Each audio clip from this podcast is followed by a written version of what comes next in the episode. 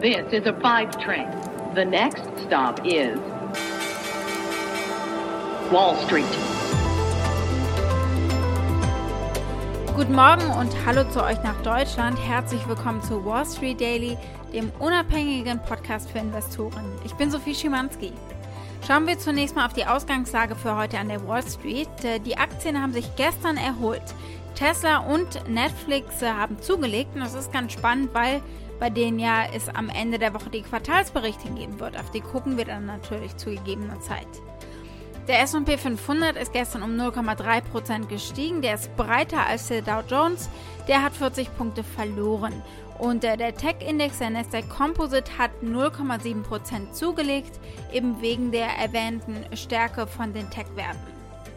Bisher haben 41 der S&P 500 Komponenten Ergebnisse gemeldet für das dritte Quartal und von denen haben 80% die Erwartungen, was äh, den Gewinn pro Aktie betrifft, übertroffen.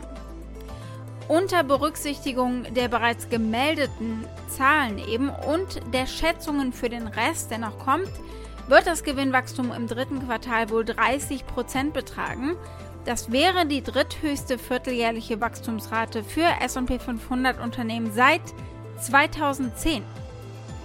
Bei euch in Deutschland ist die Stimmung etwas schwächer zum Wochenbeginn.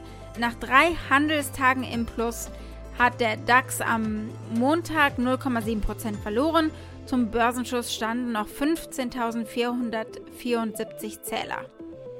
Und damit zum Themenüberblick für heute. Wir gucken auf den Investoren Karl Eichhahn. Der gibt uns einen Einblick, was er von den Aktienmärkten gerade denkt. Und der kleine Tipp schon mal, es geht vor allem um Inflation.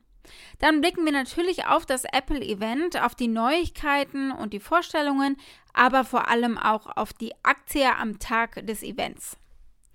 Dann gucken wir uns Ether an, denn die Kryptomünze, die steigt und steigt. Und es könnte noch weitergehen in diese Richtung. Wir hören mal rein, was Analysten zu sagen haben. Die Aktie des Tages ist die von Walt Disney, weil die Aktie abgewertet wurde bzw. herabgestuft von Analysten und äh, die nennen den absoluten Hoffnungsträger als das neue Sorgenkind.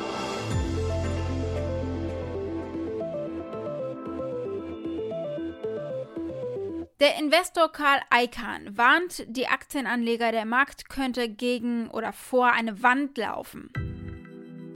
Der berühmte Investor Karl Icahn sagte am Montag, dass die US-Märkte angesichts der übermäßigen Geldmenge und der steigenden Inflation langfristig große Herausforderungen sehen könnten.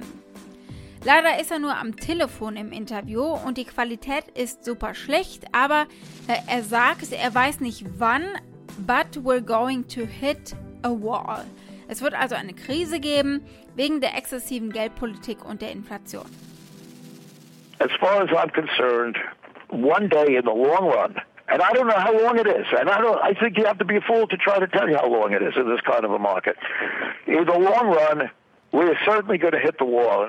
There will be a crisis. The way we're going, the way we're printing our money, the way we're going into inflation. I, I mean, if you look around you, you see this inflation all around you, and I don't know how you deal with that in the long term.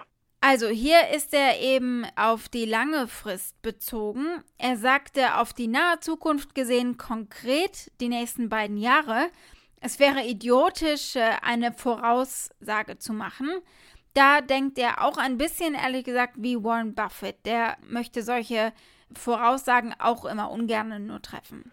But if you're asking me even what's going to happen in the next year or next two years or three years, I think it is foolish to try to answer that question.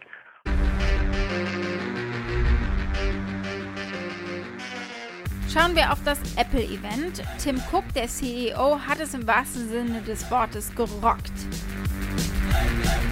Ja, und das war der Sound im Livestream, bevor es losging. Dynamisch, genau wie die anstehende Produktvorstellung. Äh, das hat Apple schon drauf, muss man sagen. Also diese Atmosphäre bei den Events. Äh, und auch das Opening selbst war sehr clever gemacht. Ein Song aus Apple-Geräuschen, ein bisschen iPod war mit drin, das Rechner hochfahren und das Zuklappen der AirPods, also diese kleinen Cases, in denen sie laden. Hört mal, ob ihr alle Geräusche zugeordnet bekommt zu den richtigen Geräten.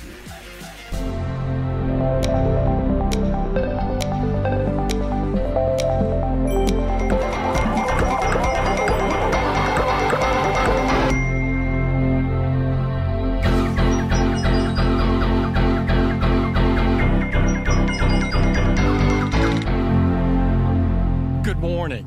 Welcome back to Apple Park for our second event in just over a month. So, und nun die Fakten zu diesem Event. Das 14 Zoll MacBook Modell startet bei 1999 Dollar und die 16 Zoll gibt es äh, ab 2499. Das ist ziemlich teuer.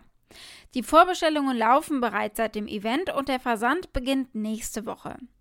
Aber das Spannendste, mal abgesehen von den Geräten, das waren die M1 Max Chips von Apple, nicht mehr die von Intel und äh, die sind laut eigenen Angaben viel schneller als Laptops mit äh, eben Intel Chips. Und äh, der M1 Pro Chip soll auch 70% schneller sein als der aktuelle M1 Chip von Apple und ähm, Apple hat auch den M1 Max angekündigt, eine noch leistungsstärkere Version des M1 und des M1 Pros, wenn auch die MacBooks definitiv im Mittelpunkt standen. Es gab auch weitere Produkte. Denn darin zeichnet Apple sich natürlich aus, die Entwicklung von Hardware-Accessoires für sein beliebtestes Produkt, das iPhone. Die AirPods sind dann natürlich und dann die Apple Watch, das sind die wohl erfolgreichsten Beispiele. Hardware war einfach schon immer die Spezialität von Apple und das Zubehör gehört neben dem iPhone zu den Produkten, die Apple am meisten einbringen. Äh, zum Vergleich, Apple ist zum Beispiel nicht so gut in der Entwicklung digitaler Dienste. Die neuen AirPods, die Apple vorgestellt hat gestern, verfügen über viele der Funktionen, die bislang nur das Pro-Modell hatte. Außerdem wird die aktuelle Version der regulären iPods, also die es schon gibt, mit einem Rabatt erhältlich sein. Darüber freuen sich wahrscheinlich auch viele Apple-Fans. Ein Blick auf die Aktie zeigt, äh, wir haben ja schon mal besprochen, dass sie sich äh, im direkten Umfeld eher weniger bewegt oder eventuell sogar fällt äh, und sich dann erst äh, einige Monate nach dem Event nach oben entwickelt. Das war gestern anders, also sie hat schon deutlich zugelegt, mehr als 1%.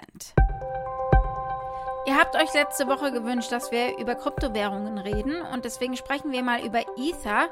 Und äh, diese Münze ist so spannend, denn sie hat einen Lauf und der könnte sogar noch anhalten, das sagen Analysten. Ether ist äh, teuer, wenn auch nicht auf äh, Allzeitrekord, aber sie steht bei momentan 3700 Dollar etwa die Münze. Und wenn ich mal so bei Coinbase gucke, also bei der Trading-App, wird mir die Trading-Aktivität angezeigt und 59% der Trading-Bewegungen sind gerade Kaufbewegungen. Und das könnte eben noch weitergehen, äh, sagen Analysten von Fundstrat. Ether könnte bald auf 4.900 US-Dollar steigen. Äh, ein neues Rekordhoch wäre das dann eben. Äh, das Forschungshaus sagt, dass der Marktanteil des Tokens in den letzten Tagen gestiegen ist, was nach Ansicht der Analysten ein optimistisches Signal für die zweitgrößte Kryptowährung der Welt ist. Analysten von JP Morgan haben gesagt, dass die Marktdominanz ein guter Gradmesser ist für das Interesse insgesamt an dem Token und ein steigender Prozentsatz ein positives Signal ist für den Preis des Vermögenswerts. Laut TradingView-Daten macht die Marktkapitalisierung von Ether rund 18,3% des breiteren Kryptomarktes aus. Das ist ein Anstieg von rund 17,5% zu Beginn der Woche verglichen. Die Analysten sagen auch, dass der wachsende Marktanteil von Ether dazu beitragen sollte, an Boden zu gewinnen und die Marke von 4000 US-Dollar zumindest zu überschreiten schon bald. Ein Ausbruch über 4030 Dollar sollte das Vertrauen dann wiederum stärken und könnte eben den Token auf den Weg zur Spitze von 4950 führen. Das bisherige Allzeithoch von Ether von 4.350 Dollar wurde im Mai erreicht. Äh, der Kryptowährungsmarkt ist natürlich alles andere als leicht vorherzusagen. Äh, die Aufregung um Bitcoin wächst ja auch immer wieder in letzter Zeit, zum Beispiel am Freitag erst. Und das geht eben möglicherweise auf Kosten von Ether. Weil Bloomberg berichtet hatte, dass die USA im Begriff sind, einen börsengehandelten Bitcoin Futures Fonds zu genehmigen. Und so haben wir auch ähm, deutliche Preisanstiege bei Bitcoin gesehen. Einer der Verfechter von Bitcoin ist MicroStrategy CEO Michael Saylor, selbst der Bitcoin-Besitzer. Also MicroStrategy hat eben große Investitionen in Bitcoin und äh, der CEO schoss jetzt erst wieder gegen Altcoins. Die solle man verkaufen und damit dann Bitcoin kaufen. Da steckt natürlich Kalkül dahinter. Saylor hat mehr als 100.000 Bitcoins gekauft. Die sind Milliarden von Dollar wert. Und das Ding ist einfach, es geht natürlich irgendwann nur nach vorne, weiter nach oben. Da kann man dann äh, aus diesem Investment nicht mehr verlustträchtig raus. Äh, hier sagt er nicht viel, eigentlich nur, dass Bitcoin unterschätzt und Ether zum Beispiel überschätzt wird. The conclusion is you should sell the altcoins. Everybody is overestimating the potential of the altcoins and they're underestimating the potential of Bitcoin. I mean, if you, if you boil it down, I just think the upside on Bitcoin is underappreciated and uh, the upside on the other cryptos is overappreciated. Tages ist die von Walt Disney. Die Aktie ist am Montag gesunken, nachdem Analysten von Barclays ihr Rating und das Kursziel gesenkt haben, wegen des langsameren Wachstums des Disney Plus Streaming-Dienstes. Der Analyst von Barclays senkte sein Kursziel um 35 US-Dollar auf 175 US-Dollar pro Aktie. Er schreibt, das Wachstum von Disney Plus hat sich deutlich verlangsamt und äh, Disney Plus muss sein derzeitiges Wachstumstempo mehr als verdoppeln auf mindestens das gleiche Niveau wie Netflix. Die Walt Disney Aktien haben gestern 3% verloren und äh, damit haben sie den Rückgang der Aktie seit Jahresbeginn auf etwa 5% angehoben. Also, es ist nicht mal das Sorgenkind der Erlebnisse, also diese äh, Sparte im Unternehmen, sondern der Hoffnungsträger der Pandemie, der Streamingdienst, der hier gerade Sorgen macht. TV-Legende Jim Cramer war übrigens anderer Meinung daraufhin und sagt, er ist nach wie vor Fan der Aktie. Auch andere Analysten sind positiver. Der Konsens ist immer noch ein Kaufrating. Die 25 Analysten, die ein 12-Monats-Preisziel haben, haben einen Medianwert von 210 Dollar. Das sind etwa 19 Prozent obendrauf auf den aktuellen Kurs. Wall Street. Damit war's das für heute. Ich hoffe, ihr seid morgen wieder mit dabei. Dann schauen wir unter anderem auf die Quartalsergebnisse von Johnson Johnson, von Netflix, von United Airlines und äh, Procter Gamble, je nachdem, welche Zahlen am spannendsten sind. Und wir schauen auf die langfristige Prognose zur Weltwirtschaft, die es von der OECD geben wird.